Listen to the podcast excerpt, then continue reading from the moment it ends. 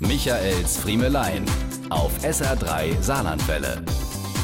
Ich hatte das ganz vergessen, dass wir Anfang der 90er schon mal so ein ungewohntes Gefühl an der Lippe über uns ergehen lassen mussten. Damals, als die Verschlüsse von Getränkedosen plötzlich nicht mehr komplett abzureißen waren, sondern das dreieckige Aluzünglein nach einem beherzten Zurückklappen an der Dose verblieb. Und der Grund von damals ist genau der gleiche wie heute, wo wir uns über diese festhängenden Kappen an den Plastikflaschen wundern.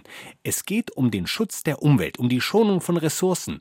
Damals wollte man erreichen, dass auch die die Aluverschlüsse mit wiederverwertet werden. Heute geht es darum, dass die Plastikkappen ebenfalls recycelt werden und nicht im anderen Hausmüll oder noch schlimmer im Straßengraben landen. Die EU will das so ab Mitte 2024 und schon viele Hersteller rüsten jetzt um.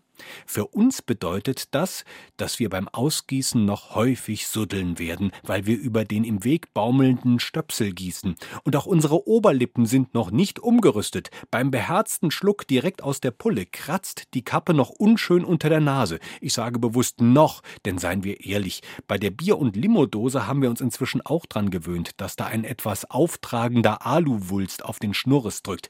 Es scheint ein Teil der Evolution zu sein. 30 Jahre hat es bei der Dose gedauert, dass wir das nicht mehr spüren. Wir können also davon ausgehen, dass auch unsere Kinder und Enkel im Jahr 2050 den Flaschendeckel an der Schnute nicht mehr wahrnehmen werden oder ihn wahrscheinlich sogar vermissen, wenn mal keiner dran ist. Es ist nur eine Frage der Zeit und der Gewöhnung. Bis dahin Lippen geschürzt und durch. Diese und mehr von Michaels Friemelein gibt's auch als SR3 Podcast.